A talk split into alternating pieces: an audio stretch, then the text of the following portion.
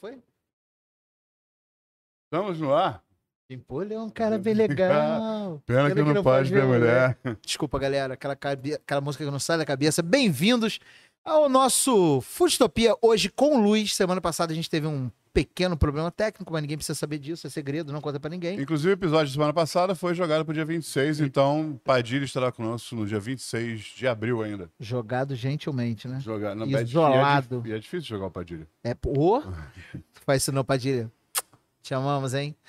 É, estamos aqui hoje no nosso episódio número 20, que não é o 19, mas também não é o 21. É, exatamente. Eu- agora eu tô, tô- lembrando o número dos episódios, isso é muito bom. Bem-vindos a mais um Futopia e hoje, Hoje temos uma presença ilustre. inenarrável, Um rapaz de garbo e elegância. E não se engane pelo rostinho de novo, de jovem, de adolescente. O cara tá na batalha tem um bom tempo já. E eu falo batalha porque eu acompanho a carreira dele há muitos anos. Somos amigos há muitos anos e trabalhamos juntos, inclusive, em algumas ocasiões. coitado. Oi, tudo bem, amor? Jóia? A gente trabalhou por decisão própria. A gente trabalhou por farra, na verdade, mas foi divertido pra caralho. Então, mas antes de falar quem é o nosso convidado, o que, que a gente tem que falar? A gente tem que falar o seguinte: tá vendo o vídeo que você tá vendo aqui? Que a gente tá aqui dentro desse vídeo? Tem um monte de botão, pode apertar todos eles, assina o canal, balança o sininho, Belém, é, Belém, Belém. notificação, deixa um comentário aqui embaixo. Se você gosta desse vídeo, mande para as pessoas que você gosta. Se você não gostar, manda pro seu cunhado, pra sua sogra, para aquele seu Se inimigo. você não gostar da gente, manda também pra aquele cara que você não gosta. Manda mesmo, pode mandar, não tem problema. E faça comentários aqui no chat ao vivo, porque eu estaria ao vivo no chat ao vivo, falando ao vivo com o nosso convidado sobre as coisas que vocês falam ao vivo. Dessa live ao vivo. Dessa live ao vivo. É sensacional. E hoje temos aqui o, o que é considerado um dos maiores chefes desse país, independente de gerações. Inclusive premiado, mais de uma vez, uma vez só como chefe revelação, porque você, depois de ser revelação, você não pode ser revelado de novo. É, tem gente que se revela várias vezes. Inclusive, eu guardei, eu guardei essa matéria numa pasta das referências que eu tenho como profissional de vida. Tá lá em casa, guardado em uma pasta. Chefe revelação. Estou aqui com Elias Schramm. Não, mas desculpa, como é que é o sobrenome? Schramm. Então aprendam a falar. Ou como a gente fala no Texas, I'm here with the last Schramm. Ele é obrigado pra caramba pela oportunidade daquele a gente tá aqui trocando esse papo, batendo, trocando essa ideia, dando esse serialaps. Bem-vindo ao Fustopia. Aqui é a sua casa, fica à vontade, pode falar mal de quem você quiser. Pode falar mal do que você quiser, tá bom? Ele já teve Não ideias. me provoca, não. Não me provoca, não. Meu irmão, você tá no lugar certo, o microfone é todo Maravilha, seu. maravilha. Meu sócio agora deve estar arrepiado, hein? cara? Meu Deus, a ter celular tocar. Aquele que eu advogado. conheci, aquele que eu conheci no Galeto. É, advogado, advogado vai começar a ligar, ai meu Deus. Não, relaxa, fica tranquilo aqui, não tem problema que ninguém assiste isso, cara. É Só, só nós aqui. Fica tranquilo. Ó, tem pouca gente na live de fala, Ih, não vou nem falar quantas pessoas tem. É, tô aqui também monitorando a live, que aqui é tudo assim. É, é, nossa equipe é precária. Ali a gente sempre começa o nosso papo pelo mesmo lugar, no mesmo caminho. Que é uma. Pergunta constrangedora de humor questionável. Essa vinheta. Caralho, sério, a gente tá muito bom de vinheta. Não tem nada gravado. A gente faz cada um. Cada episódio a gente faz uma vinheta diferente. Eu não lembro da última, por isso que vai numa. É porque a última eu tava em Brasília, lembra? Nossa. Você fez daqui, eu fala. fiz de lá, é. Você ficou em silêncio. merda. Fiquei não, eu tentei falar, só que ninguém me ouviu. Inclusive, obrigado, operadores de internet, pelo apoio. Mas por falar em apoio, a gente tem um apoiador aqui no podcast, que é a Lavoro, empresa de É. uniforme do Rafa. Verdade, inclusive É. faz todos os nossos uniformes, tanto do Douglas Tex quanto do Bistrogro. Obrigado, Rafa. Você é foda. Até da boa mão, agora ele vai fazer. Na né? verdade, temos vários apoiadores. A gente tem o La Esquina, que a gente está, inclusive estamos dentro do La Esquina. Temos a comida, a comida fornecida pelo Turtle Burger. De vez em quando a gente pede um burguinho aqui, sensacional. E a gente está usando a mesa do podcast que a gente estava comentando contigo, que é o Barca Furada. E de furada não tem nada. O podcast dos caras é sensacional. Porque tem sempre uma rolha de poço pra entupir e não furar nada. Isso é combinadinho, esse número de vocês? Não. Pior que não. Pior é Cara, que, tá bonitinho. Pior é que É, não. bonitinho, Tem né? Não, pior que não é E combinado. falar em apoio? Tá. É porque. Gostou? É o duplo tu escarpado. Pô, vigésimo episódio, né? É, pô. Considerando que o- a- eu sou- é o vigésimo que a gente acha que é o vigésimo, então tu- tudo bem. É, a gente, dia- a gente fez por aproximação. É igual pi, entendeu? Mas vamos para a pergunta constrangedora de humor Ah, é. questionável. Pergunta constrangedora de humor questionável. Eli, você é um cara premiado, notoriamente um dos grandes é, do Brasil, do BR, para não falar de América Latina. Sim, verdade. Eu diria É internacional. real, real, real. Oficial. Real oficial. O cara gostou, né? Isso é considerado pelo Futopia Awards. que a gente acabou de inventar. 17 anos de carreira. Muita coisa nas costas. Passou por muita coisa boa, muita coisa ruim, como deve ser quem, quem fez sucesso. Ficou mais fácil ou ficou mais difícil? Eu acho que ficou mais fácil. A responsabilidade é maior, mas ficou mais fácil porque no final das contas você tem um controle de todas as etapas do processo, né? Então, eu que vim de baixo, realmente só não comecei lavando louça, tá? Mas comecei como estagiário, trabalhei muito de graça para muito chefe francês, muito. O Jimmy conhece alguns, Sim. muito. Tomou Eliasa, panela na cabeça? Putain, Eliasa, putain, merda, ah, não, merda. E foi ótimo, foi uma escola ótima. É importante, então eu tenho uma personalidade acelerada, tenho alguma facilidade com as línguas, então eu consegui cortar alguns caminhos, mas são 17 anos, como você falou. Eu fui estagiário, fui ajudante de cozinha, fui cozinheiro 3, fui cozinheiro 2, fui cozinheiro 1, eu fui chefe de partida, eu fui sous-chefe muitos anos da minha vida, que é a pior função que existe. Você tem que cobrar como se você fosse o chefe, só que você não é o chefe. Sim, e aí você é cobrado do chefe. Então, basicamente, eu costumo dizer agora, é que eu não posso falar que tem que dizer, pi, mas é tipo, aqui, aqui tá liberado para é, mas basicamente você tá no meio de uma orgia ali, você tem que estar entre a galera o teu chefe, então você tá... Aham, é, então. entendeu? Só que você tá de olho na galera, esse é que é o problema. É, então, enfim. E aí fui chefe, né? Fui chefe de restaurante de outros, de outras pessoas, enfim, abri muitos restaurantes, ganhei estrela Michelin no Laguiole, chefe revelação no Laguiole. Então eu consegui entender todas as as mazelas e as dificuldades ao longo que eu percebi que as várias estruturas, desde estrutura pequena, perrengue, até estrutura muito grande, o Laguiole tinha cozinha maravilhosa, incrível, espaçosa, até cozinha muito apertada, onde você tem que fazer o milagre. Mas o espírito ele é um só, o espírito do resolver, do enxergar o copo meio cheio, isso não importa se você tem uma, um hatch ou não na mão, ou um forno elétrico. É. É, é uma analogia com futebol. Quem ganha jogo é raça, é foco, é aplicação. Craque só por ser craque Não. facilita, É processo, planejamento. enfim. Então eu tentei, hoje quando eu quando eu e meu sócio Flávio a gente resolveu também empreender, era também uma missão, não era só abrir meu restaurante, era uma outra proposta, abrir uma empresa, abrir uma marca, resgatar uma cultura e tentar aperfeiçoar com na- tudo aquilo que a gente aprendeu, que a gente achar que é importante levar, que é imprescindível, o que, que dá para fazer diferente? Trato das pessoas, como eu estava te falando agora. Óbvio que eu sou empresário, eu preciso faturar, eu preciso ganhar dinheiro, eu preciso pagar um monte de salário. Na verdade, eu sou o último, né? Depois que a gente paga É. todas as contas que sobrar. Mas, mas não é o único, não é um valor absoluto. A rentabilidade não é um valor absoluto. Não é. É, a rentabilidade ela tem que estar no espaço e tempo, né? Aquele gráfico. É. Então, quanto de rentabilidade por quanto tempo? E aí você só vai ter rentabilidade e perenidade com gente. Você entender o limite da pessoa, até onde um cozinheiro pode entregar com a estrutura que eu consegui entregar para ele me entregar. É coisa que 99,9% dos empresários não fazem ideia. Principalmente aqueles É. que nunca foram cozinheiros. Verdade. Verdade. Então, ah, a gente só tem a preocupação com a venda, com a zona do cliente. A cozinha fica muito escondida, né? Então, uma zona meio o que, que acontece atrás da coxia ali. Realmente é muito difícil você conseguir ter cozinhas humanizadas de larga escala. É é complicado, cozinhas abertas, né? Você normalmente perde espaço. Então, conseguir humanizar as relações, conseguir humanizar ao máximo a estrutura e entender o limite. Até onde o cozinheiro pode me entregar com aquela máquina. Durante quanto tempo e, e o cominho, o tamanho do. Isso foram todas coisas que eu apanhei muito. Muito. Tive que entregar, eu tive que ganhar a corrida de Fórmula 1 com carro de Gran Turismo. Mas isso é bom, porque faz a gente push your limits. É isso aí. Ah, tranquilo, não tem esteira de trava, dane-se. É.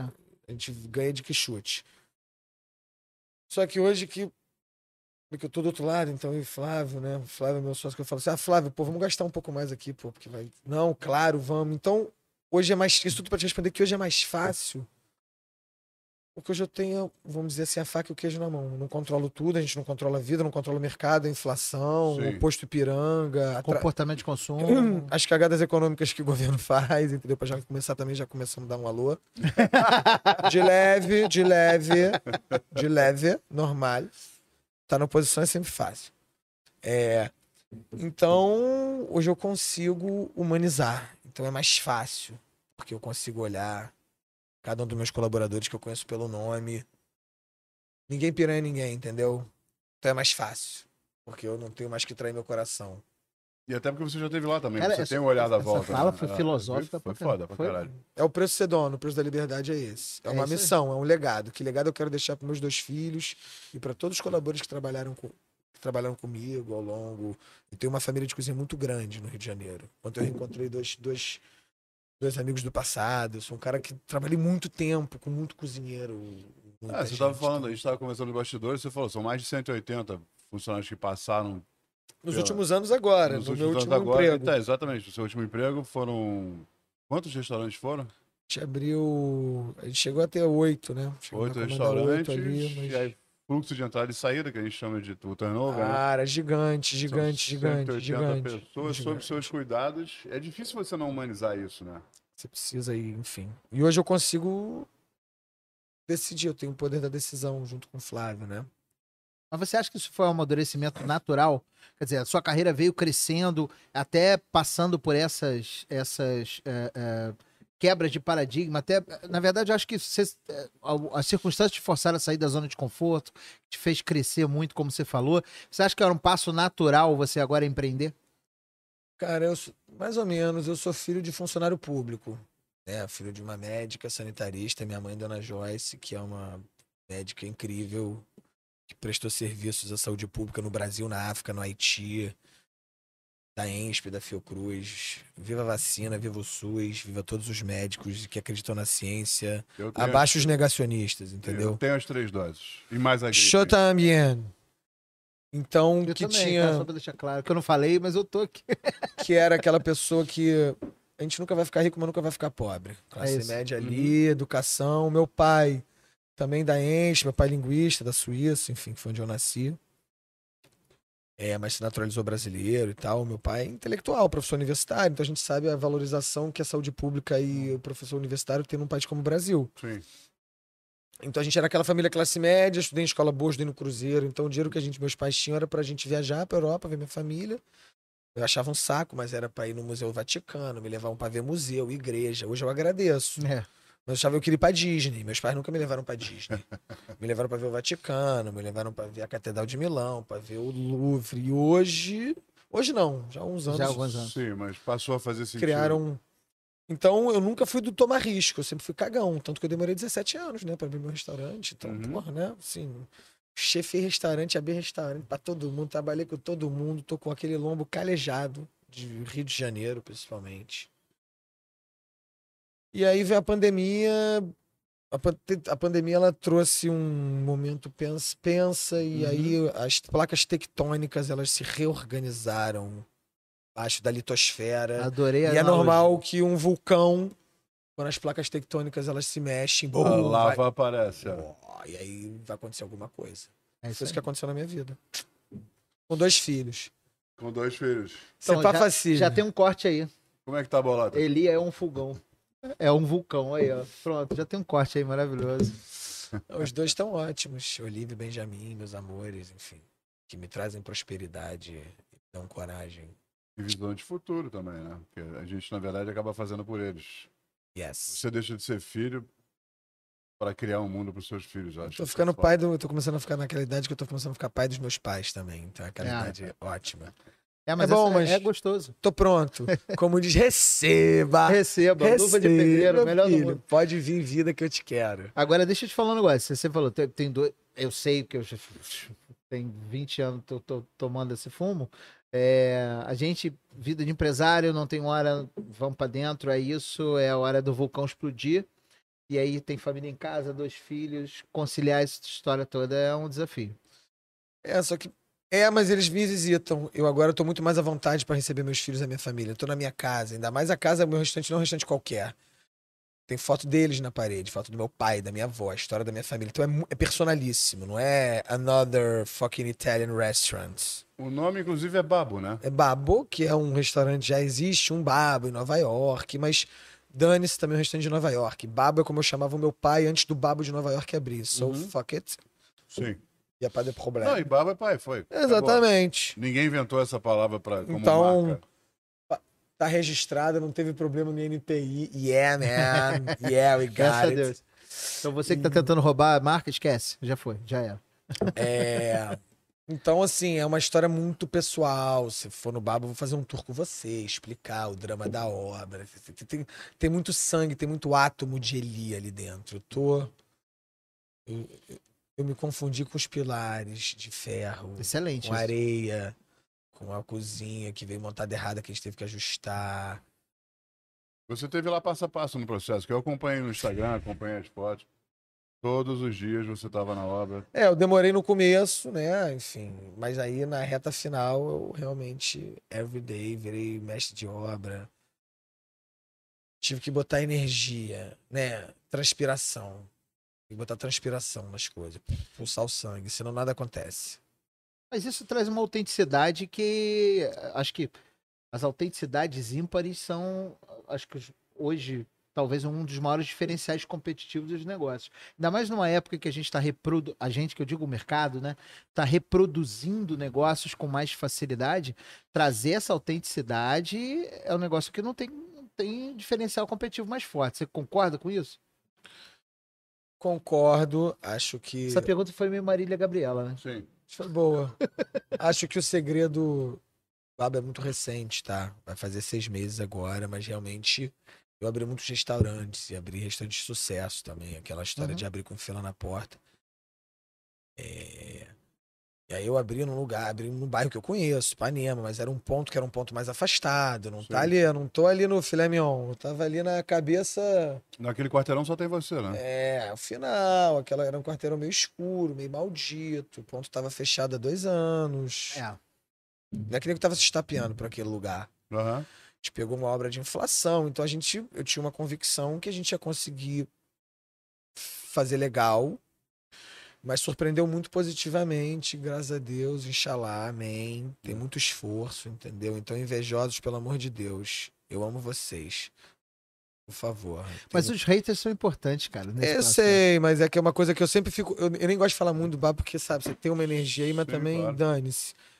Tem muito esforço, nada foi fácil ali. Estouro de obra, inflação, tudo Nunca encareceu. é, né, atraso demais. Entendeu? Foi um, um puta de um risco. Voltando a te dizer, eu sempre fui um cagão, filho de funcionário público, que me vi numa situação de ter que tomar risco. Então, pra mim, foi uma transformação de vida com 17 anos, onde eu era o chefão executivo, o manda-chuva de um império ali. Mas eu passei a ser um empresário cabaço, né, mano? Eu, eu chego num novo estágio, num novo mundo do Super Mario Bros Pela primeira vez. com uma estrada, mas, meu irmão, é outra, é outra galáxia, outra dimensão, é outra fase dos Cavaleiros do Zodíaco, entendeu? A caixa, a caixa da armadura é, de ouro tá fechada ainda. É, meu irmão, acabei de botar a armadura do Sagitário, entendeu? Eu já fui nerd, já, já Que vou, isso, cara. né? Cara, que referência. Pô, bicho. Cavaleiro Zodíaco, né, cara? Nossa senhora. Melhor referência. Pré-40, entendeu? Então, Falei que era o menino? É, jo... é, eu sou. Então é muito. É uma área grande, eu tô acostumado a nadar em mar grande, só que agora eu tô pelas minhas pernas, né? Sim. Eu, meu sócio, meus sócios, né? Eu tenho um Uhum. grupo de sócios, mas eu tenho principalmente o Flávio, que é que administra comigo, mas. E meu time, minha riqueza. PH, o Lucas, uma coisa que fala o nome de todos, mas o Caio, o Zé Leandro, a Júlia, o Gil, todos aqueles, o Dudu. Então foram pessoas que realmente fazem a riqueza do meu time. Eu sou o Jorge Jesus de 2019. meu irmão. É, então, é isso aí. Eu sou o JJ. É. E o time tá ali lindão, ó. Tá bonito, unido, coeso. Só tem que. Eu sou um cara que ajeita a engrenagem hoje. Pá. É, eu, eu- é legal você falar disso, porque eu acho que a gente tá falando isso nos bastidores ali, e talvez esse seja um momento que, que de turning point, né? Você va- essa valorização do teu time para que isso aconteça e, e pra esses seis meses se consolidarem como uns putas seis, primeiros seis meses do Babo. É, você acha que sem esse time você não conseguiria? Jorge De jeito Jesus. nenhum. Jorge Jesus. Não, de jeito nenhum. E foi assim, foi muito bom porque foi o menor turnover que eu já vi de abertura. A abertura é massacre, é, É, massacre. é slaughterhouse. Se pegar um bando e transformar em time, só que como eram pessoas. É, geralmente é 50% que vai embora, né? Eu tive um turnover de 10 no primeiro mês, 10% no primeiro mês. Só que era gente que a gente já jogou, muita gente que veio, que, que pediu, né? Sim. Ah, uma coisa que fique claro, uma coisa, um recado para todos os empresários. Parem de dizer que a gente rouba funcionário dos outros. Gente, funcionário não é coisa, não é réis. A gente não rouba gente. Acabou o tempo da escravidão há muito tempo. Eu sei que ainda existe no Brasil, mas. Ah, fulano roubou fulano de tal. Ou a gente defende o livre mercado, a gente defende, né? Wall Street XP and Benchmark na hora que interessa, então a gente tem que defender sempre, tem o livre É. mercado. Se você trata bem o seu funcionário, se você dá a cenoura para ele correr atrás, né? Ali você dá um plano de carreira.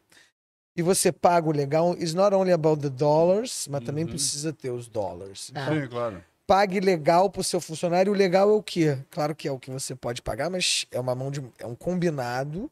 And trate ele bem. Pouco provável que ele vá embora. Então Uhum. parem de dizer que os outros roubam funcionários. Eu detesto todo mundo que tá ouvindo. Fecha aspas, Elias Schramm.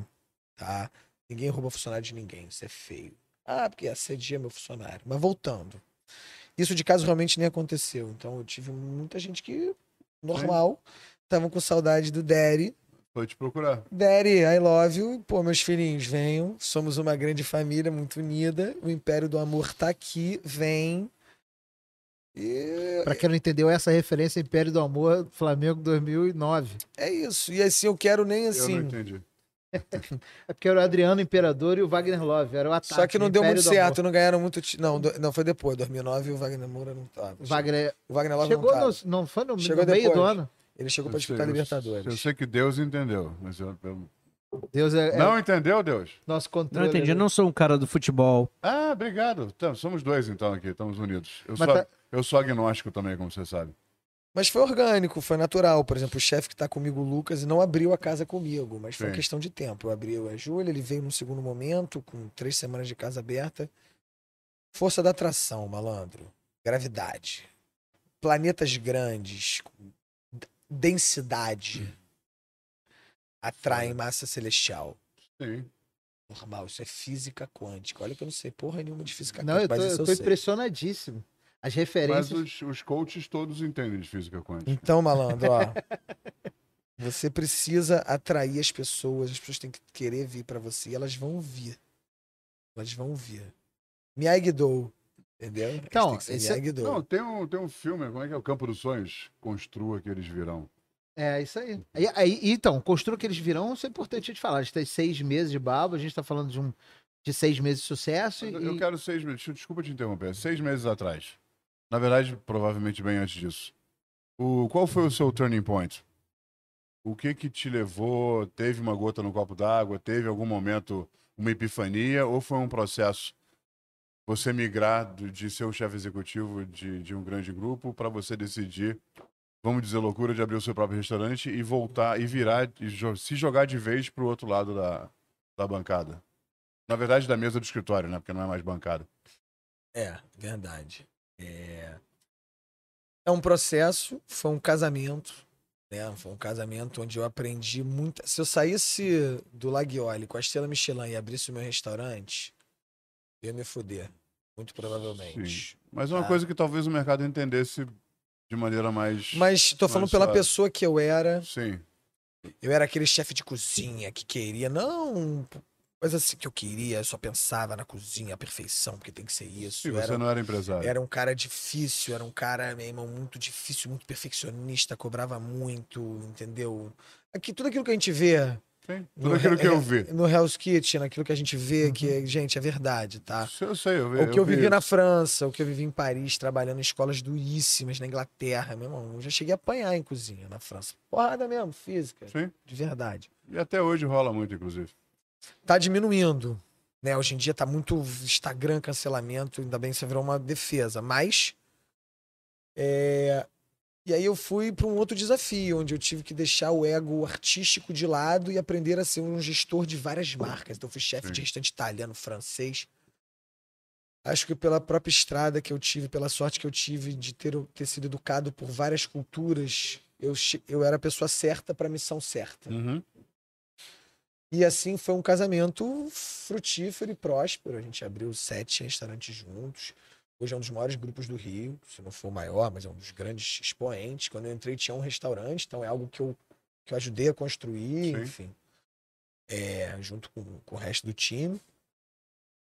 E ali chegou um determinado momento onde você bate com aquela famosa bate no teatro. Tem uma hora que se wanna make your own rules, pegue o Mas- seu banquinho e vai à luta. Sim. Entendeu? Não é assim, como sua mãe. é, Vai à luta, meu Sim, jovem. claro. E aí acabou que não foi. Foi, cara, foi orgânico, Jimmy. Eu, eu, eu, eu não tinha nada engatilhado, não, tá? Não tinha ponto fechado, não tinha sócio, não tinha dinheiro, não tinha nada, não tinha nem marca. Nada. Não tinha planejamento nem pra uma semana. Não, eu tinha. Você tinha ideia de abrir um restaurante Como já? bom taurino, Sim. como. Não, eu sabia que eu ia abrir o meu. Como bom taurino, eu sabia que eu tinha um. Um lastro. É, eu sou o terceiro dos porquinhos. Eu construo a casa de tijolo. Sempre fui assim. Os porquinhos normalmente vêm à minha casa. Sim. Brada, o lobo, vem, filhote. Tranquilo. Então eu sei que eu ia ter. Eu tinha minha sopa ali, a minha lenha pra passar o inverno, a minha lareira, Uhum. e que eu ia, algo ia acontecer. Você me conhece, sou uma pessoa acelerada, tô Sim. ficando cada vez menos. Acabou que aconteceu rápido. Achei o ponto, consegui fechar A negociação. Arrumei é- o ponto, arrumei o dinheiro, arrumei o sócio, o caralho todo em dois meses. Bum. Três meses da minha saída. Até eu tava já. Dois meses e meio, eu tava com ponto assinado. Começando a maluquice louca. Eu, lembro- eu lembro do primeiro post. Eu falei, caralho. E aí começou, lá na Vevá, né? Como diz o Aham, Felipe. aí vai. Lá na Vevá. E foi se transformando, o Babo foi se transformando, era uma ideia, tanto que a logo original mudou. Mudou, a gente chegaram umas arquitetas novas com uma ideia um pouco diferente, trouxeram, a gente trouxe uma, uma diretora de arte de cinema que fez a decoração, que é um ponto muito importante no Babo, alguém que conhece um pouco a história que foi importante. E foi virando um trabalho coletivo e sem ser piega, já, né? Sonho que se sonha junto vira realidade É isso. Sim. coisa foi acontecendo entre lágrimas e gritos e sangue, e alegrias e risadas e, e pizza do rão pra galera na obra. Alô, Guilherme. Meu malvado favorito. Meu parceiro que eu não conheço. Mas, entendeu? E tá ali com a galera, e churrasquinho da galera da obra, a coisa foi acontecendo. E óbvio, tem um monte de cagada. Pô, tem um monte de cagada lá mesmo que eu vou ter que lidar de obra normal. Normal. Mas o filho nasceu com muito amor e muita, muita paixão, principalmente, Sim. né? Muito, teve muito sangue ali dentro, muito, muito querer. Foi um filho muito desejado, assim. Então eu diria que foi planejado, mas não foi planejado ao mesmo tempo. Sim. As coisas foram, foram acontecendo. Foram acontecendo solidamente sem aquele planejamento prévio. É isso. É, o sonho virou um plano, vamos dizer assim. É isso. Talvez. É isso. Porra, excelente isso, cara. E, e- e esse, você- a gente vê, né, percebe pela paixão que você fala, de cada detalhe, de cada desse envolvimento, e aí vem de novo essa história da autenticidade. E você comentou um negócio, você comentou algumas coisas que eu anotei mentalmente aqui pra falar contigo, mas uma eu acho que foi legal pra gente falar agora. É, você comentou, ah, durante essa história, eu tô careca de conhecer Rio de Janeiro, especialmente Rio de Janeiro. Por que no Rio de Janeiro? Podia ter sido em qualquer outro lugar devido à sua expressão e à sua experiência. Por que no Rio? Mais especificamente, posso melhorar a tua pergunta? Pode, Por que em. Ipanema? Melhor ainda, por que Ipanema? Vamos botar o zoom no Google. É... Aliás, Google, queremos você aqui, hein? Pode vir patrocinar. Yeah, Jimmy Ogro, vários followers. eu tô bucha, tive minha conta hackeada, mas enfim, isso é uma história. É, mesmo? Lá atrás, Não, mas... conta aí, Estamos- conta aí. Não, conta aí. tô renasci, já renasci já estamos há um tempo. ajudando ele a recriar a conta. Há um ano atrás foi hackeado, mas it's okay, it's alright. O Babo tá bombando. Né, tá já tá com quase 30 mil seguidores, meu irmão. Tem nem meses, já tá que tá uma Tá lindo. O importante é o Babo, eu não sou mais importante. Eu sou o Walt Disney. O Babo que é O O Mickey. Mickey.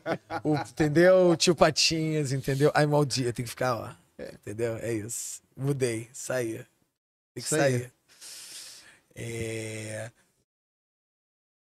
O Babo também. Vamos lá. Peraí, cara, desculpa. O Jimmy tá diminuindo de tamanho, brother.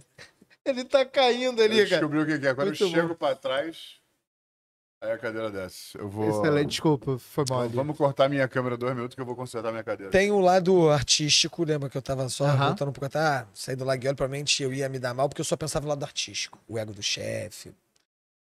Eu aprendi uns... Eu aprendi, né, se se para, a gente aprende fazendo, da melhor maneira. Tipo, um- uma coisa é um restaurante, eu não abro restaurante pra mim, você tem que abrir restaurante pro público, qual é o Exato. teu cliente, com quem você se comunica, que tipo de clientela que vai. Então, o isso é um negócio é um. É uma história amarrada, é um enredo amarrado, né? Assim, se ela surgiu de, de maneira freestyle, o enredo é zero freestyle. É isso aí. Por que Itália? Primeiro que é uma zona de conforto e o meu primeiro restaurante tinha que contar uma verdade, tinha que ser visceral, tinha que ser do estômago. Então, porra. Pra minha sorte, a comida italiana é a mais comercial que tem. Restaurante É. italiano até ruim tá cheio. Ou mais ou menos bom tá cheio. É verdade. Qualquer um. Qualquer um. Não tem restaurante italiano vazio. O médio tá cheio. Existe uma- um leque, não tem mais restaurante francês. A comida francesa saiu de moda, acabou. E olha que o Jimmy sabe, eu fiz toda a minha formação com chefe francês, trabalhei em Paris, não sei o quê, né? A técnica, mas a minha cozinha de família é italiana, do meu pai, da minha avó. Não tem bastante francês no Rio de Janeiro, de rua, qual que tem? Checlot já não é mais francês. Leblon, acabou. Não tem mais, Levan fechou, não tem mais, acabou. Hum? Pode, pode olhar aí. Enquanto que italiano abre a torta direito. Rodolfo Sim. De Santos vai É. abrir mais um, não sei o quê, e abre, não sei o quê. Então, pra minha sorte, é uma comida comercial. Pra todo dia, uma massinha. Então, é uma comida de É, tutti e giorni. Você pode brincar com a técnica, você tem a técnica, você tem a história, pode construir, né? É, por acaso é uma história de verdade, então casou. Por que Ipanema? Porque é um lugar que eu já vi funcionar. Não vou reinventar a roda, eu sei a fórmula. Acabou que eu adaptei a fórmula, usei algumas coisas e tá dando super certo. Inxalá continue assim. Por exemplo, eu não tenho menu executivo. Eu Há seis meses sem menu executivo no almoço. Tenho um cardápio democrático, mas acho Sim. que eu devo ser o único restaurante ali que tem menu executivo. Mas você come por. Como um prato de massa, Coca-Cola e um café, você compra por 60 prata no meu restaurante. Então, Ah, é, Não, excelente, você não precisa de excelente. executivo, é. Mas Excelente. assim, outra coisa, eu fecho no meio do dia porque eu preciso. Aquela coisa, eu sou empresário que vem da cozinha, então eu entendo o drama do cozinheiro. Então eu não vou. Eu preciso fazer a pausa porque a gente bateu no teto, graças a Deus, problema bom de ter. Eu, eu fecho. Eu fecho ali de uma hora de duas horas de break no meio do dia para poder a gente se reorganizar para noite. Tipo, as pessoas saberem que horas é isso. A gente faz de meio-dia às quatro, de segunda a sábado, de meio-dia às quatro, horários oficiais. De segunda a quinta, é, de sete às onze, a gente tá indo até meia-noite. Sexta e sábado vai até a uma, abrindo às sete também. Domingo a gente faz almoço estendido até às seis. O Entendi. que, que significa que você entra até esse horário? Você entrou às seis horas, você pode pedir o teu prato nove horas da noite, se você quiser. É o tal do último cliente. A gente é flexível. Domingo claro. chegou uma galera, a gente estava tão cheio, chegou um casal de senhoras 6h40. Aí a gente se olhou, aí, aí os- a própria equipe, em vez de. Normalmente é, o quê? Não, né? Não, não, não, vamos pegar não, vamos embora. Não, aí o próprio Metro, nosso gerente PH ali, mas isso é normal, os garçons fazem isso, que estão cansados. Trouxe, foi na cozinha, o cozinheiro já meio que limpando, não, beleza. Então tem essa hospitalidade, tem essa Sim. coisa do, Tem que ter uma linha. do receber. Eu fiz Ipanema porque hum, foi onde eu vivi os últimos quatro anos, então a minha clientela. É um bairro que tem fluxo de almoço, de jantar. então Isso. Sim. É caro, um instante na Ipanema não é brincadeira, não. O aluguel Não. é caro pra burro, inclusive tá hiperinflacionado porque todo mundo tá vindo. Então, acabou. Peguei um dos últimos pontos disponíveis que tinha ali. É. Mas eu sabia mais ou menos aquela fórmula que eu sei que funciona, que eu já fazia, e agora eu Adequou a sua realidade. só que não é um restaurante italiano tradicional, não. A Osteria é um restaurante. Eu não tenho carbonara, eu tenho um pepenara. Eu tenho a versão de carbonara com creme de leite no meu restaurante. Aí, caralho, fodeu, né? Vai dar merda, vai me matar. Não, vai, ninguém vai. Mas não. não. Mas tem razão. Tem razão do porquê eu não tenho um carbonara. Quantas vezes vocês comeram carbonara num restaurante que chegou realmente bom pra caralho, molho- molhadinho, não um estrombelete de ovo frio? Raríssimo, não é? É raro. Raríssimo. Bem errado. Pode ser onde for. Nos carbonara de, de grife aí sinistra de 150 reais. É. Porque carbonara é um negócio que você faz em casa. Mistura, serve com. É. Esperou. Mesa de 12. Passou pelo salão. vai. Tomou o jato de ar. Você tá servindo. E ainda mais o babo, dois andares. É meu desafio. Como é que você viu um carbonara que vai sair dessa boqueta na mesa Melhor de 10? evitar. Fuck you. Como é que eu estabilizo isso? Vou fazer uma releitura, uma mistura de cacio pepe com carbonara E nego vai ter uma memória afetiva de um carbonara que leva creme de leite, que leva vinho branco, que leva cebola. Aham. A francesei geral. Dane-se. Dane-se. Mas você tem licença poética pra isso? Posso. Então não é um carbonara, Nasci é um em Genebra, é um inclusive. Então. Nasci na Suíça francesa, cresci na italiana, Ai. mas eu já nasci na Suíça francesa. Então, então não tenho, eu tenho o Pepe na área, que é um sucesso, vendo quase Sim. mil por mês. É bom Mil unidades. Onde você quebra o ovo, é instagramável. É. Hoje É, inclusive tem. o Instagram é. É. um dos problemas de carbonara, porque as pessoas tiram mil fotos, fotos com ela, com o carbonara, o carbonara aqui, o carbonara lá, não sei o quê, vão comer 40 minutos depois do prato chegar. É. Para com essa porra, vocês aí que estão tirando foto no- na mesa. Tira foto, guarda o Chega- chega da telefone. Não, chega. O que, que eu Adoro peço? dá bronca. Eu peço para as pessoas, chega, olha só, você tem que tirar foto, mas publica depois de comer o prato. Tira foto do prato sua com o prato, uma, duas, três fotos, e come a porra da comida enquanto ela tá quente. O que, que, que eles fazem? Eles tiram foto, 40 fotos, 40 minutos, come frio e reclama de quem? Dele ou de você? Não. Ou de mim, ou dele? Reclamando que a comida veio fria, que Veio ela gosta fria. super quente. Então, esse tipo de preocupação hoje é meu conselho para chefes que querem ser empresários. Alô, garotada! Alô, você! Meu próximo vai ser Raw. Vocês precisam. São coisas que hoje, quando você pensa no negócio, esse é o ele empresário falando. Você tem que levar essa variável em consideração. Não é uma Lógico, variável precisa. invisível. Senão vai dar merda. Exato. Então você não pode mais fazer exatamente o que você quer e acha. Você tem que arrumar um in-between o que É. você quer, o que o público entende o- e o que paga suas contas, né? Aham. Então Exato. é uma composição. O que vai fazer seus sócios sorrirem? É, uma coisa que você levou em consideração, que você falou agora, que, que me remeteu a um outro momento que você mencionou isso também. Você tá falando, poxa, a gente hoje tem um- é um momento que você é, tá- se reinventou como empresário, saiu do chefão executivo, e aí a gente começa a falar sobre um momento em que as placas tectônicas mudaram de lugar e o vulcão veio, uma excelente analogia para a pandemia, e Porra. por uma circunstância de mercado que a gente está vivendo agora é diferente. É, Antigamente você tinha mais restaurante francês, uma posição completamente diferente. A gente vem mudando muito, na verdade, a gastronomia vem mudando muito de 20 anos para cá, absurdamente. Você acha que o cliente entende melhor hoje? Porque isso é um puta desafio também. A gente sabe com quem a gente está falando, a gente faz para ele poder te entender e muitas vezes ele tem essa dificuldade. Eu vou defender uma teoria aqui, que é uma teoria que a vida me ensinou e é uma teoria que eu acredito hoje. Eu já mudei.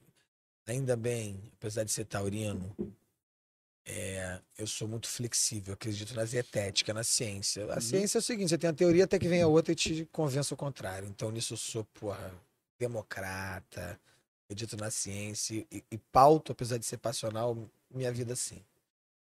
Já fui convencido, já mudei de posição várias vezes. Agora, no atual momento, porque eu abri o restaurante, meu primeiro restaurante, meu primeiro empreendimento, minha primeira marca, meu primeiro negócio, no momento de vacinação já bombando, que foi outubro. Teve uma rebatida de Omicron em janeiro, que graças a Deus eu senti pouquíssimo. Mas então foi um momento, vamos dizer, virtuoso. Eu tive a deusa da fortuna, né? A deusa grega, da Uhum. sorte Uhum. do meu lado. O que, que eu aprendi? Restaurante passou a ser um resgate à filologia da, da palavra. Restaurar. Restaurar uma série de coisas. A tua fome, o teu ânimo, a tua saudade de poder encontrar gente. Então, as pessoas hoje, ou pelo menos esse modelo de restaurante que eu fiz, que eu não inventei nada, eu fiz uma versão minha de benchmarkings que eu vi Uhum. no Brasil e no mundo. O mais importante é ser um lugar de encontro, de festa, de felicidade, com uma comida boa, barra muito boa, não precisa ser perfeita. As pessoas não estão nem conseguindo reparar isso. Estão tirando a foto. É, não tem mais esse tempo. E, né? fudeu, já deu merda. Não estou falando aqui de restaurantes estrelados. Estou tirando os estrelados, que é uma outra história, que é o que move, que é o que faz a gente avançar. É outra. E tem espaço para todo mundo. Tem espaço para os estrelados. E tem os restaurantes, vamos dizer assim, os restaurantes de giro. Isso é assim em qualquer capital do mundo. Madrid, Paris. Não, de PF, passando por buffet até a As gente. pessoas querem se encontrar, gente. Sim. As pessoas Precisam. precisam. Tá todo mundo isolado, lockdown, afastamento. Então eu tive a preocupação de fazer um restaurante que fosse ser um ponto de. Tinha que ser animado. Eu sabia que tinha que ter fila, tinha que ser meio barulhento. Tinha que ser um clima de caralho. Eu vivi, eu perdi amigos na pandemia. Eu tô vivi aqui. essa merda. eu- A vacina surgiu, apesar dos negacionistas imbecis. Porra, o SUS venceu, a ciência venceu. Hoje realmente virou uma gripezinha pra grande maioria das pessoas. Pra quem tá vacinado. Pra quem tá vacinado, óbvio. Eu não consigo nem. Às vezes eu esqueço, tem gente que não se Sim, vacina, é meio louco. Mas é assim. bom lembrar. É, obrigado, Jimmy. Então, eu tive a preocupação de que o restaurante ia ser um ponto de felicidade. Eu acho que quem já foi no Babo, quem. vocês vão- Celebrar É a isso vida, que né? é, é isso. E é uma comida boa, um preço justo. Você vai comer um. Num lugar bonito, lugar num lugar bonito, aconchegante, com uma música legal. O garçom é feliz, a cozinha tá ali pra você. Você pode trocar teu nhoque por um legume. Ou você pode. Pô, eu não tenho risoto no cardápio, tá? É, mas eu faço risoto pra caralho. Eu faço de cogumelo, eu faço de... Dá pra fazer com risoto de limão? Claro! Claro. Eu não tô ali pra catequizar e educar o paladar de ninguém. Eu já vivi essa vibe.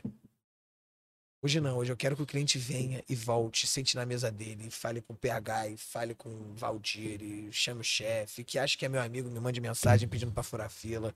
Dane-se, cara, a gente, eu, eu cuido de gente hoje, dos meus funcionários, dos meus clientes, entendeu? Então, pra mim, restaurante hoje, o meu olhar de restaurante, cuide do seu cliente. Não esqueça que é o teu cliente que importa, do super luxuoso ao bandejão, a, ca- barraquinha de cachorro quente tem uma que tá mais cheia que a outra, tudo.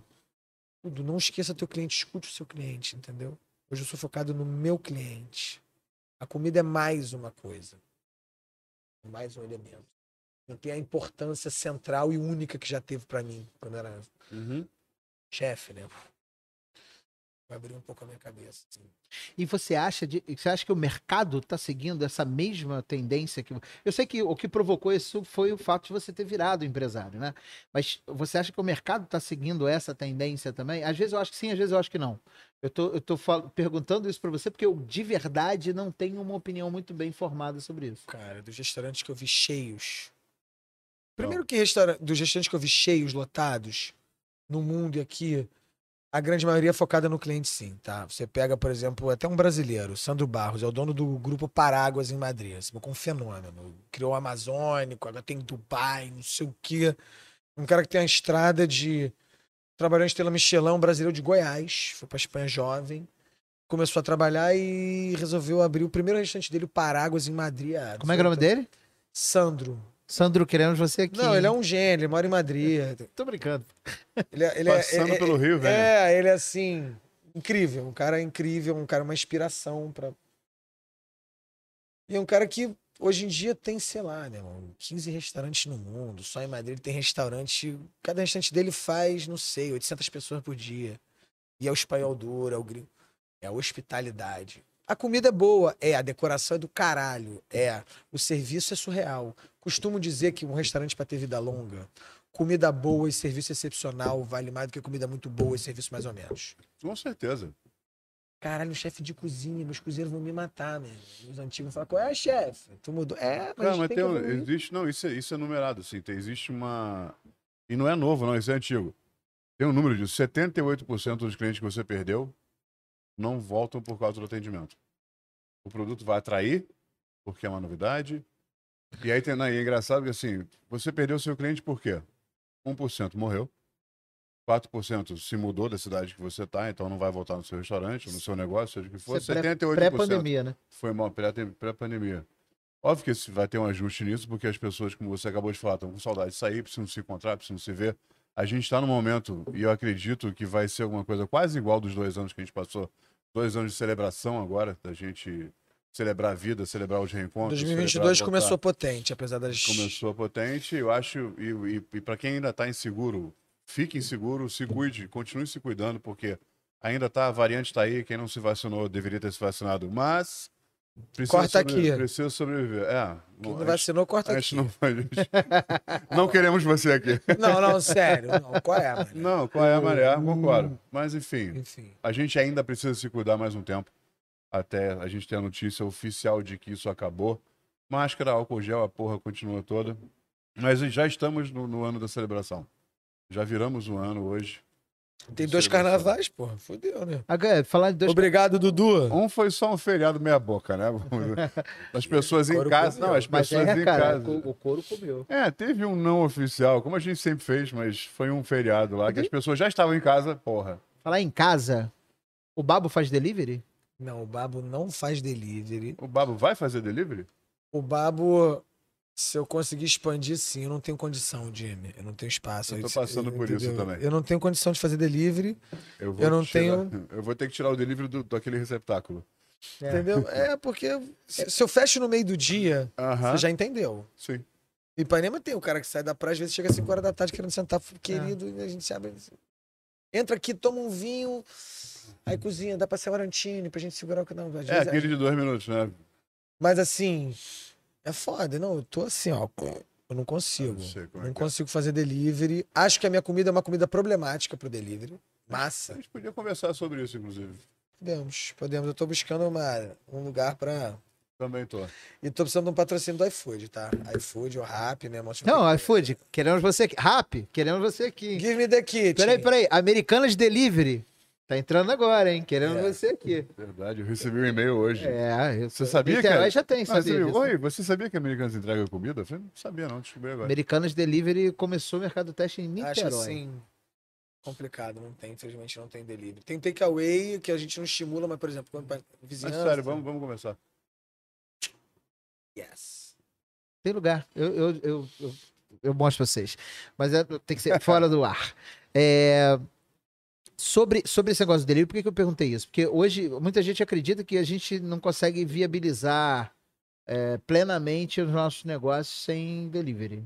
Né? A gente não consegue ser omnichannel, a gente não consegue estar presente na vida do cliente em todos os momentos. Não precisa ser do restaurante, mas assim, o delivery fora, a marca ter uma representatividade de delivery. E você mencionou um negócio importante pra caramba, que nem toda comida entrega bem. Né? É, mas pra muita gente isso não faz sentido. É. Porque eu não cozinho. é, Cara, não, mas você não acha que é um pro... Aí que vem a- a pergunta. Você não acha que isso é um problema de referencial?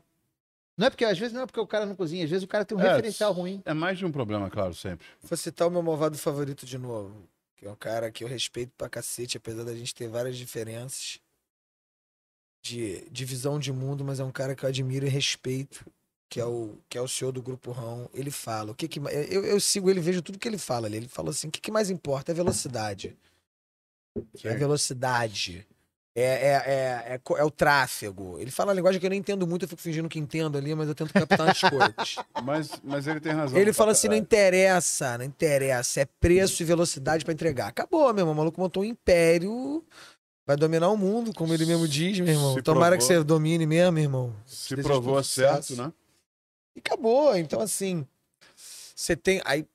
Você tem de tudo, né, cara? Você tem desde um delivery, pô, do aquele. Um sushi de, caríssimo. Não vou dizer a marca aqui, mas uma Sim, mas a gente loucura. tem, né? E não é- e tem mais de um exemplo disso. E até. O que, que, eu, que, que eu, Elia, eu, Elia, peço no delivery? Eu peço sushi do Haru, do Menandro. Menandro, te amo. Sou fã do Haru, peço toda semana. Querendo você, queremos vocês não, aqui. o Menandro é gênio. O Menandro não fala muito, não. Ele é um japonês paulista, mas ele tem o melhor. Pra mim, o melhor restaurante japonês do Rio de Janeiro é o dele.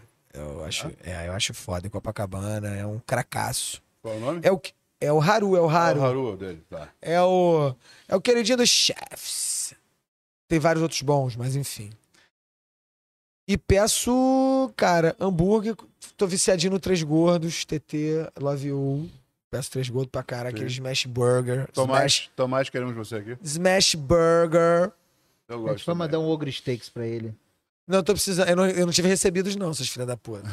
Não, mas agora vamos resolver esse problema. O problema é esse? Como é? O- Pô, não, mas a gente tá o- resolvido. Então. O steak eu resolvo. Mas eu sou meio manda. Só que, só O que a outro- gente o manda. outro- A gente o outro- manda O outro eu te mando só depois que a gente conversar. Tá. a- a- o ogre steaks a gente vai mandar com ele com a carta do Guilherme. Mas basicamente na minha cabeça é hambúrguer, pizza e sushi, é o que funciona. Eu vou mandar o Sim. quê? Um pepenara, o ovo já vai chegar cozido. É, esse é que eu vou Vai dar. vir uma panqueca de macarrão, um estrombelete de pombobeso ali, meu O irmão. mesmo problema Tá da maluco. foto na mesa. É aquele Aí- tempo. Tem gente que. Cara, muita gente passou a fazer delivery como para sobreviver na pandemia e aí seguiu. É. Eu abri no cenário de reabertura bombando cal, caos na terra, graças a Deus. Então, e eu não tenho condição mesmo. Eu vou foder a vida do meu cliente se eu abrir um delivery. Dos dois, né? Dos dois. Vou entregar Recebe. mal É, e vai e vai entregar mal no atrasar. restaurante. é, é. Não, sim, mas é porque não necessariamente precisa sair lá de dentro. Não, entendeu? isso é, isso é claro. É, você, abriu o delivery, a gente, a gente conversou muito sobre isso antes de começar o projeto que está acontecendo agora. É, o teu delivery é um segundo restaurante, com a mesma marca. A grande verdade é essa. Então, você, ah, você tem uma cozinha, por que você não entrega em casa? Vamos, porque é uma, é uma segunda operação. Eu tenho seis bocas de fogão, lindinha. É, E quando abre o bagulho sexta-feira à noite, que tu já tá com 100 clientes, sai 72 mil pedidos ao mesmo tempo. E, meu irmão, lá não tem mesa, não. 72 Eu mil. gostei. 72, Muito bom. 72. Muito bom, muito bom, muito bom. Vamos, vamos começar uma coluna chamada Entre Ouvido por aí. 72 mil pedidos. 72 mil pedidos, tá merda. Aí o que que o nego faz? Fecha o iFood, fecha o Rap. IFood, Rap. Vocês também dão mole pra burro, né? Vocês são gênios, né? Vocês estão ganhando dinheiro, mas, pô. É, podia ajudar um pouquinho Toma, toma um bloco, toma um tocobina direto. Claro, tá dando merda, vai fechar, óbvio. Muito bom. É bom que a gente fala as verdades aqui, entendeu? Aí, se você quiser se defender, você vai ter que vir aqui, inclusive patrocinar o programa, querendo você aqui. E a cozinha, vamos fazer um delivery sagaz, sustentável. É isso aí. Mas você sabe que eu, acho que isso é uma preocupação que tem melhorado pra caramba? Com o passar do tempo, assim, a- a- nós, por exemplo, no Gostei que somos, somos uma empresa que nos preocupamos com a origem dos, dos, dos- das embalagens. A gente está usando embalagem reciclável, quer dizer, tem uma série de coisas que a gente está no projeto dedicado a isso. Porque como a gente está a gente é um segmento de hamburgueria premium, né? A gente tem o, o luxo de poder fazer isso. O cara do low cost, ele tem mais dificuldade. Tem, porque continua sendo caro ainda, continua sendo um pouco mais difícil de encontrar. Não são todos os fornecedores que trabalham com essa opção. Cara, o bizarro, vamos lá, gente, o bizarro é a margem. Bizarro é a. É o que o iFood rapidito, gente, vida de empresário. Inflação descaralhada, filé mignon 100 reais. Posto Ipiranga, meu irmão, que tá escondido debaixo da cama, não sabe resolver nada. Um descontrole louco de tudo. Combustível subindo. Primeiro a gente tira, depois, né, o combustível vai para 8 reais o litro. Fudeu, meu irmão. Aí ainda o cara ainda vem te pega 25%. Caralho, tá trabalhando pra dar dinheiro pra, pra aplicativo de delivery, de verdade, assim. Tem gente que consegue fazer equação. Eu não entendo, eu tenho muito pra aprender. Sou humilde, iFood me ensina, vamos ganhar dinheiro junto. CTA. Muito CTA. bom. Me ensina, só que na conta que eu sei fazer hoje, Sim, não funciona. je- ça ne marche pas, c'est bien pour toi et pas bien pour moi. É, C'est pas bom. um seu almoço de 60 reais não funciona. Então me ajuda.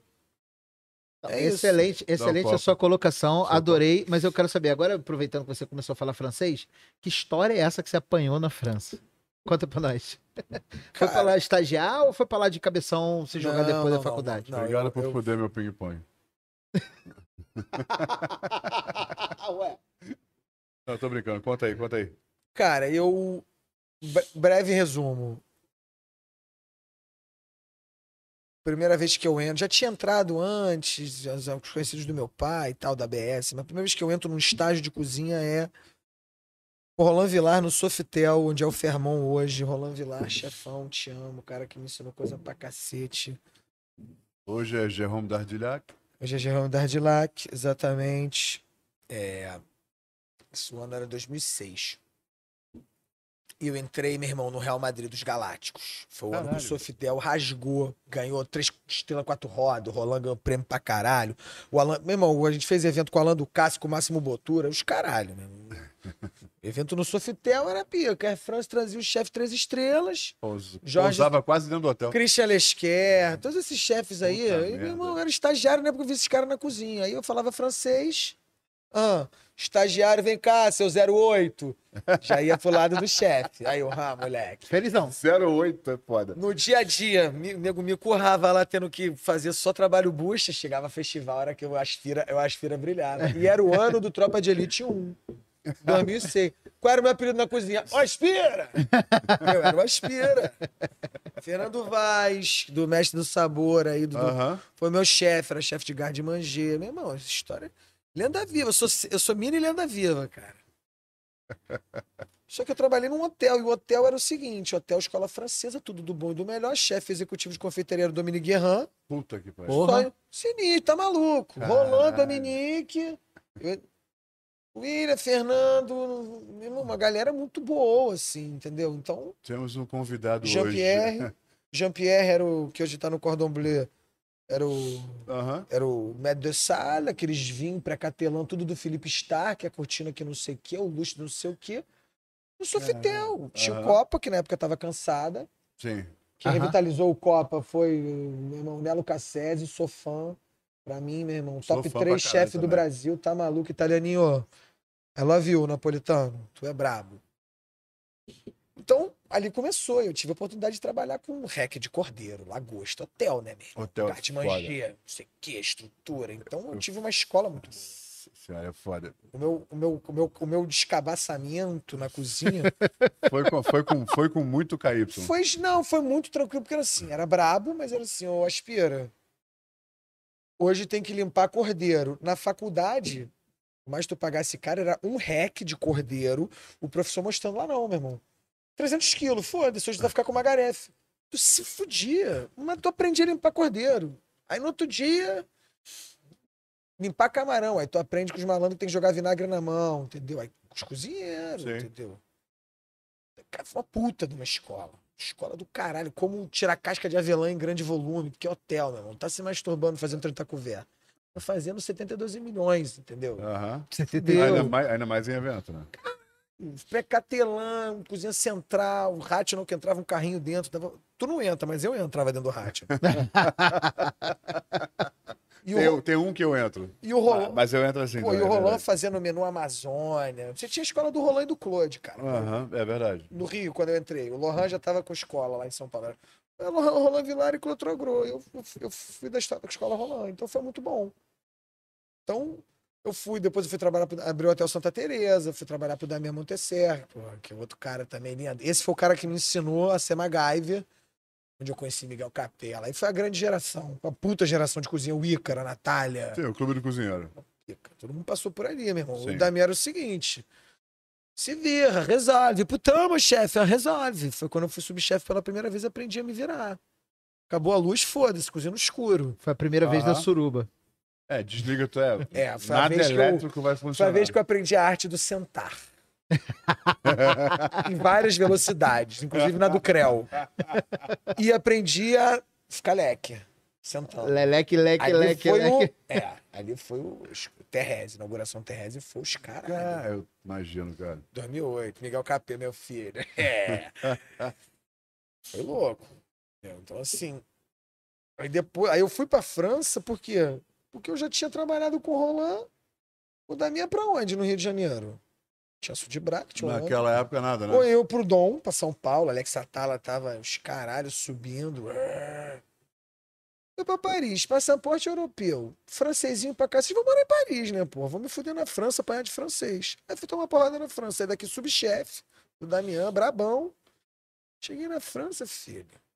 Jogo da vida, dá três casas pra trás. Aham, começa o garde. Foi isso, eu fui pra trabalhar, carteira assinada, mas a minha estratégia era a seguinte. O que, que eu fiz? Cheguei em Paris, comprei o Guia Michelin, fiz carta, porque lá o teu currículo foda-se, trabalhou no Brasil. Puta, vem nego do mundo inteiro pra trabalhar no Três Estrelas em Paris. Ah, nego respeita Estados Unidos, Espanha, Itália, Aham. Japão, Brasília, pré-catelã do Brasil. Nego, puta, tem pré-catelã do Brasil, porque tem um Três Estrelas pré-catelã em É. Paris, do Frederic Aham, Anton. Sim. E tem uma coisa que eles chamam de motivation letter, la lettre de motivation. O porquê que você quer trabalhar aqui. Isso que importa. Uma letrinha de faca, leque. Vou lá, não, deixei a carta, comprei o celular e até que um me ligou de volta. O chefe do Taevan, Soliver Hess, tinha duas estrelas na época. Caralho. Ah, não sei o que, recebi seu currículo, não sei o que, você quer vir aqui fazer um teste? Não, claro, não sei o que, chega amanhã, tá hora. Chega, porra, sete horas da manhã, o caralho, tem uniforme? Tem. Tem faca? Tem. Bum. Fala língua? Graças a Deus. Facilita. Muito. Muito. É, Chegar né? falando inglês, vai ser currado. É. E João, João que foi que você falar Ah, lá. Je, parle pas français, seulement anglais. Ah, putain. O cara vem, lá tem aquele serviço que tu faz o almoço, faz a coupure, você limpa e volta no final da noite, abre Aham. cinco dias por semana, fecha dois dias, tá era assim, era de segunda a sexta, sábado, domingo fechado. Chega de manhã. Peraí, fala, explica devagar pro pessoal que tá assistindo a gente, porque tem gente que fica curioso. É, o Taevan é um resturante muito tradicional, já teve três Aham. estrelas em Paris, tem 100, 172 mil anos. 172 mil. E na época que eu fui, ele tinha duas estrelas. Então, com duas estrelas, ele chegou a chegar com uma, mas acho que tá voltando, enfim. É um, é um templo de Paris, muito respeitoso. Tem a cave bizarra, só de vir, meu irmão.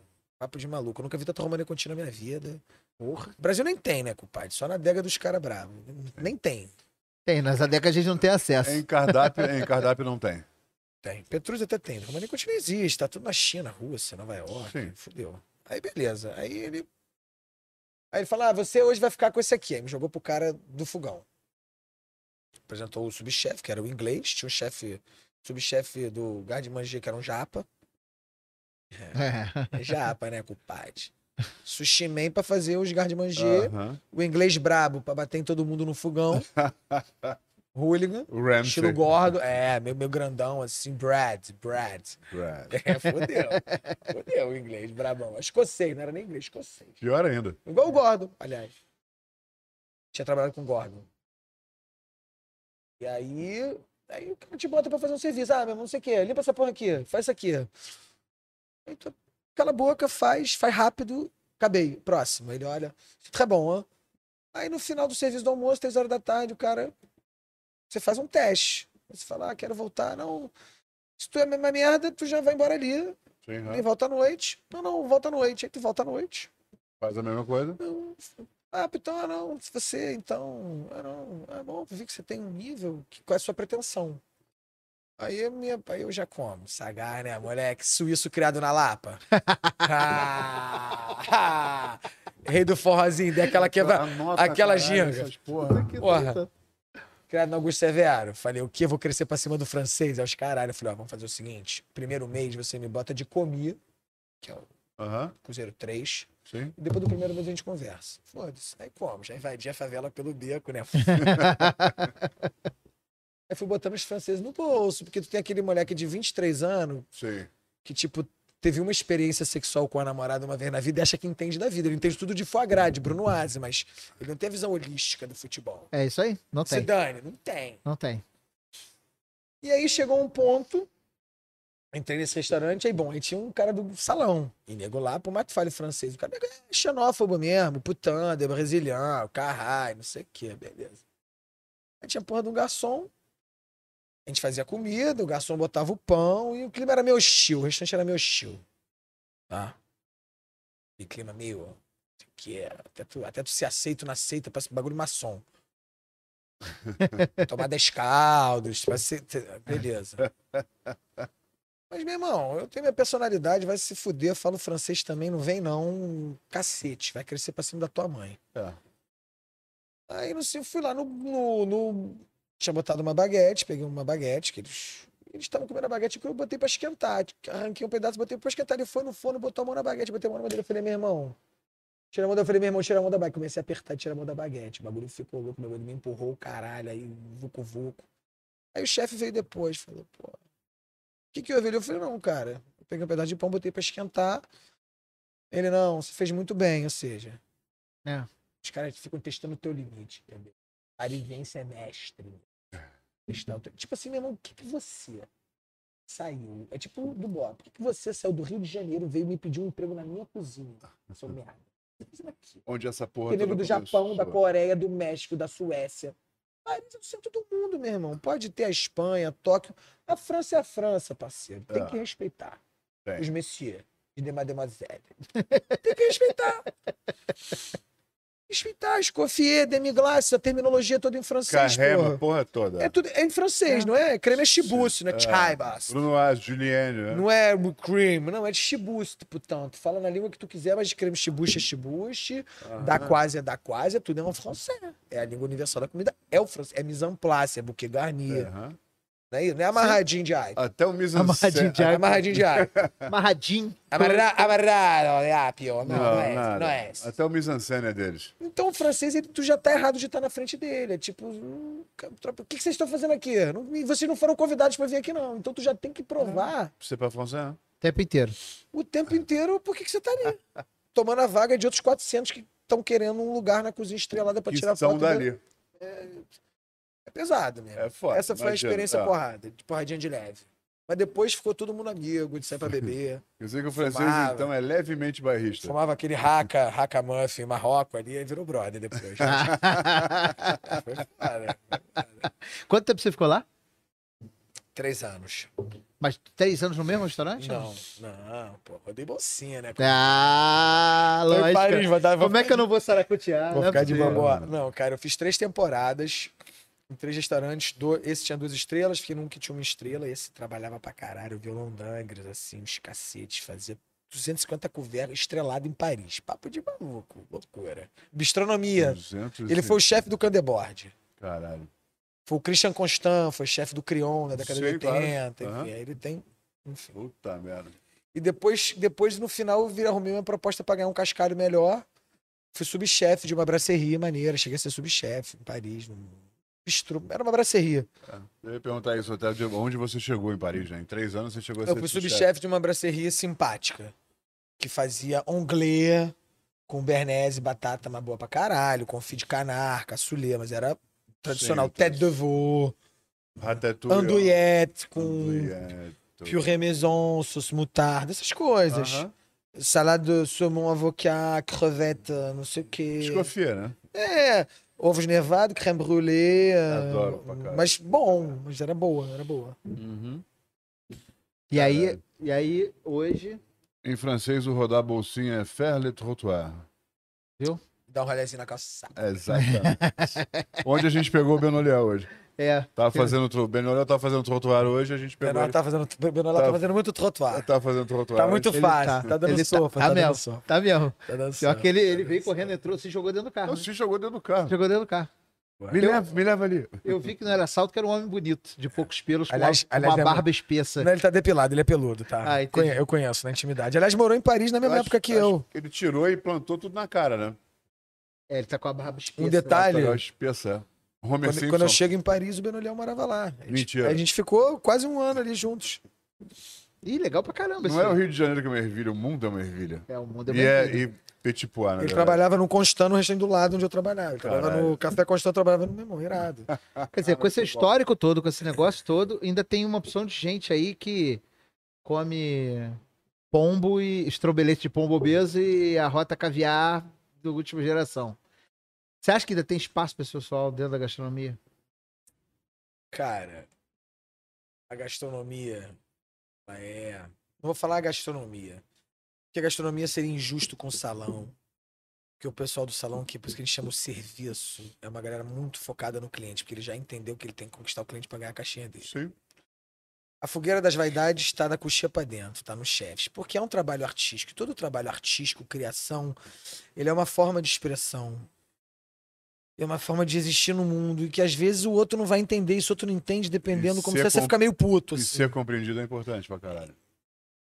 Essa troca, né? Então, assim, é, eu sempre tive o ego- o ego controlado. Eu nunca, eu nunca me achei muito bom, de verdade. Sempre fui um bom generalista. Nunca me achei pica pra caralho nada, assim. Desculpa ter a palavra, mas assim. Não, pode falar aqui, aqui tá A minha quenelle era boa, nunca era a mais bonita do mundo, entendeu? Eu sempre fui. um- Eu sou versátil. Eu jogo nas 11. Eu entrego bem. Só que, meu irmão, eu não sou hiper especialista do, o ponto de extração do amido, da mandioca, do cacete. Meu irmão, eu não tenho nem tesão nessa porra. Aham. É. Então, eu sempre tentei contar uma história muito bem contada, verdade na comida. Então, sempre quis fazer. Quando eu ganhei a primeira estrela, eu agradeci a Deus. Eu nunca falei, vou abdicar da minha vida pra ganhar a segunda. Galera, não fiquem decepcionados, mas eu sou só um ser humano. Não, mas o salto é muito bizarro do, do um pra dois. É, eu sei. Então, caralho. Porque normalmente é. E aí? Teve muito. Não, porra nenhuma. Não, eu tô bem. Caralho, não, já cheguei no meu limite, já cheguei no meu limite de estresse físico, brigando com os cozinheiros, bolado, cri-cri, brigando com a minha, entendeu? Com a minha mulher em casa, porque eu tô estressado que, caralho, o molho não tá espelhado nota 10, tá nota 9.3. Cara, não, cara, eu nem sou assim, cara. Não tem a ver com o que eu sou. Aham. Sou um bom clínico geral. Dizem que eu sou bom. Não sei se eu sou bom, mas eu sou um total holístico ali. Dizem, né, que é aquela coisa, né? O, o, o generalista é aquela, é aquela pessoa que sabe cada vez mais sobre nada. Né? É isso. Sim. E o especialista é aquela vez que ele. Não, na, ve- é, não, na verdade, ele, cada, ele sabe cada vez mais Me confundi, me corrige, Jamie. Tem que saber um pouco de cada coisa. É Eu isso. posso saber pra... Você sabe tudo sobre nada e o outro sabe nada sobre tudo. É isso. É isso aí, eu não exatamente. sei Eu, eu é sei na- eu sei nada sobre. O generalista Eu sabe nada sobre tudo. É E o, e o especialista sabe tudo sobre nada. Eu sei bem. Então. e, e admiro pra caralho. Por isso que eu admiro um Lúcio da vida, um Sei, entendeu? Eu Um, um Rafa Costa Silva. Esses caras, foda. meu irmão, muito focados, que transformam, que são poesias. Eu vou comer lá e falo, caralho, Sei, eu, né? que, eu piro na batatinha ali, fudido, cara. que poesia, gente.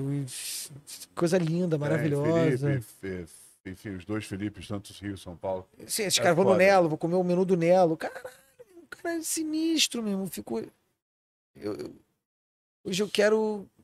Eu sou um mestre de cerimônias que trabalhei muito tempo na cozinha. Hoje eu trabalho muito mais no salão, cuidando das pessoas. Eu tenho uma equipe maravilhosa. Eu acho que hoje você entendeu o significado real da palavra restauração, né? É, Eu, não- eu não quero se chamar de restaurateur. Calma. Não, restauração. Eu sei, eu sei, eu sei, eu Ah. sei. Mas é que eu tô falando pra eles, não pra você. Entendi. Eu não sou restaurateur, vamos chamar de metido, eu sou cabaço ainda pra vocês. Alguns anos. Eu tenho que ter pelo menos mais de um. Eu, eu, eu, Aí eu posso ser chamado de restaurateur. Por enquanto eu tenho um. beg to differ, mas enfim. Eu vou- você vai gostar mais de você do que eu. Mas é, eu gostaria que vocês que estão olhando procurassem a origem da palavra restaurante. Ela vem de restauração. Então descubram por vocês no Google o que isso significa, porque significa coisa pra caralho. E eu acho que o Elia fez um puta de um resumo de uma hora e meia do que significa. Uma hora e meia ainda não, mas. Caralho, já foi Uma hora e vinte, é uma hora e vinte do que, que é restauração. Mas, não, e é importante, é importante que as pessoas tenham essa visão do que, que. De tudo que você falou agora, não só da sua vida, mas da sua proposta do Babo, é, é restauração. É experiência, muito além da comida. É o cuidado, é o carinho, é o receber, é, o, é, o, é, o, é a hotelaria na, na grande essência do que ela foi Hospitalidade. desenhada para ser. Hospitalidade. Isso tem a ver com que eu. De onde eu vim, Sim. o tipo de gestão que eu quis fazer e também de onde eu comecei minha carreira. Eu comecei em hotel, né? É, a Escola outra, é Cor. outra parada. É. Para quem não conhece, Suíça representa três grandes, três grandes regiões da Europa, que são É, a Alemanha no norte, Suíça alemã, tem a Suíça francesa, a oeste, a Suíça italiana ao sul, e tem um pedacinho fronteira com a Áustria. Sim. É, é tetrafronteiriça, Mas, mas são os três grandes idiomas. são os três grandes idiomas, são as três grandes culturas. A Alemanha é a majoritária, do norte, mais financeira, seguradora, Zurich. A francesa e a italiana é o sul, são os, As- os Alpes e a gastronomia, né, de Uhum. verdade. É, e pra- não, só para as pessoas entenderem o porquê de muita coisa que você falou ao longo do papo, porque é, nem sempre entendem. A Suíça, para o brasileiro, é onde as pessoas escondem dinheiro. Mas ela vai. Mas Elas ela fazem isso vai- também, eles têm os melhores bancos. Ela vai pra caralho além disso. Ela vai em cultura, vai em gastronomia, vai em língua, vai em. Enfim. Precisão. Precisão é exatamente. Precisão. Precisão. Foi o primeiro convidado que a gente começou na hora, né? Exatamente, o Mas, é porque, é- mas a gente. Não, é, chegou o problema é que a gente que não é suíço. A gente não é suíço. eu, apesar de americano, eu moro tempo demais no Brasil também. Mas me, me fala aqui uma coisa. Você falou é, em vários momentos sobre os prêmios, sobre as coisas. É, em que momento você se sentiu, ou se você já se sentiu reconhecido de verdade? Não reconhecido no sentido midiático, mas no seu íntimo. Não sei se eu tô conseguindo me fazer entender da melhor forma Cara, possível. ganhar a estrela Michelin foi surreal. Eu não esperava ganhar. Esperava ganhar e, pô, pra alguém como eu que fez todo um Você treinamento tinha quantos pra anos? isso. 2017. 17, isso de 83, tinha 34 anos. 34. Ou ia fazer ou já tinha 34 anos. Não ia fazer. Sou de maio, saiu em abril. 33 para 34. Cara, é uma parada muito distante, entendeu? Caralho, estrela Michelin, demorou anos pra vir pro Brasil, não sei o quê. Só quem tinha era meu irmão, nego muito brabo, só o Dom tinha duas na época. Bronze, Troagro, Alberto Landgraf, só nego muito sinistro, meu irmão. Ou Eu- os eu- franceses. ou entendeu? Inclusive um feito, por exemplo, é um feito que eu, te- eu tenho, por exemplo, Damian, que é meu chefe, nunca ganhou estrela Michelin. Damian até me ligou na época, putão, aliás, parabéns, você tem uma coisa que eu nunca tive. Meu chefe, aí eu Claro. falei, cara, Mas orgulhosão. Tá aí, né? quando o meu chefe me ligou Aliás, da minha querendo. Pra falar, caralho, parabéns, entendeu? Tipo, Pascal, falecido Pascal Joly, os franceses todos me ligaram, Fred Monier. Eu, eu tive a- o prazer de trabalhar com ele também. No Então, evento, Pascal Jolie. Acho que esse Caralho. reconhecimento deles me ligando foi muito. Os caras que pra mim eram meu irmão, os Cobra Kai, meu irmão. Eu era o jovem ali, esforçado, com algum talento e muito esforço. Irado, Eu tinha algum cara. talento, muito esforço. 20% talento e 80% esforço. Então, realmente, pra mim, eu acho que foi o momento do meu ego artístico, cozinheiro. Caralho, mano, é estrela. É um título que fica, né? Um negócio meio surreal. Eu, eu até esqueço disso, entendeu? Eu falo assim. Mas, agora, o meu ego hoje é ver a empresa que Flávio, a gente está construindo, os valores que a gente está colocando e assim, é isso que é o que importa. Isso para mim é o meu maior ego hoje, é isso, é o meu legado, é o que eu vou deixar. A estrela já foi, tá no meu currículo, é a medalha. A cultura que a gente de empresa que a gente está construindo junto com essas 60 famílias que trabalham com a gente. Aí é que tá o Né? o creme de la creme, o le foie gras. O sentido do negócio. Muito bom. Maravilhoso. Cara, a gente tem uns momentos aqui né, no podcast. A gente tá se encaminhando, infelizmente, se encaminhando pro final por É. causa do horário e tudo. Falei muito, mano, desculpa. Não, Não, maravilhoso. Mas é pra isso mesmo. é pra isso mesmo. E o pessoal que tá assistindo ao vivo, depois vai ter que ver de novo, porque a gente falou muita informação e isso é bom pra cacete. É bom demais. Não, é importante visão de, de mercado, visão de mundo, visão inclusive artística do, do que, que você queria lá no começo. E eu não vou nem fazer o ping-pong, cara. Eu vou fazer. Eu acho que a pergunta foi uma coisa que, que mudou muito a minha visão do meu trabalho, a minha visão da minha presença aqui, como profissional e como pessoa. Eu, depois eu te conto esse momento, mas. é, se você tivesse alguma noção, acho que a única pergunta é essa pra mim. É uma curiosidade minha, pessoal. Hoje você. Hoje não, você abriu o Babo, vai fazer há pouco menos de seis meses. Você abriu ainda dentro de um mercado muito doido, no mercado, não vou dizer sem esperança, mas um mercado muito confuso, muito conturbado, muito não sei que merda que vai acontecer. Mas você abriu, você tá bem, graças a Deus. Eu fico muito feliz pra caralho com isso. Você mudaria alguma coisa nesses 17 anos, desse trajeto que você fez? Você tomaria alguma decisão diferente? É, sabendo que você chegaria aqui, de onde você começou, sabendo que, ah, em 2021 eu vou abrir um restaurante. Ah, você tem esse projeto na sua cabeça 17 anos atrás. Do que você fez até hoje, você acha que você mudaria alguma coisa se você tivesse que reviver a sua vida? Ah, eu gostaria de. Tem três experiências. Duas. Experiências que eu gostaria de ter tido como cozinheiro que eu não tive. Uma era ter passado a temporada no País Basco.